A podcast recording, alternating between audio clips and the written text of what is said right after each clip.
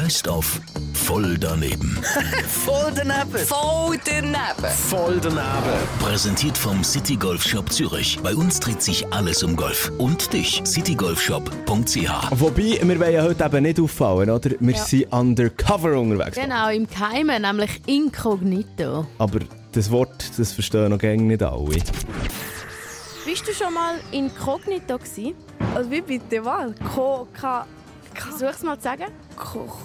Ja, ich weiß nicht, was das ist, aber ich denke wahrscheinlich bin ich noch nie dort gewesen, weil äh, sonst äh, wüsste ich das oder nicht? Ich, ich ko, weiter weiß ich nicht mehr. Inkognito. Ich kann es nicht aussprechen. Ikonitor. Wie würdest du schreiben?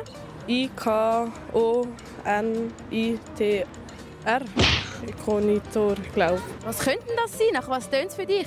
Ein Ort? Bist du schon mal inkognito gewesen? Nein. Wie war es gewesen nochmal? Kontito oder so hast du gesagt? Inkognito. Kontito. Was könnte das sein, wenn du so hörst? Ja, tönt voll nach einem Fremdwort. Was könnte das bedeuten? Ja, hier gibt es ein äh, Adjektiv, oder? Nehme ich mal an. Und für was könnte das stehen, das Adjektiv? Ja, weil in am Anfang ist, denke ich mal, ist etwas Negatives, oder? Also wahrscheinlich das Gegenteil von Kontinto, oder wie das geheißen hat.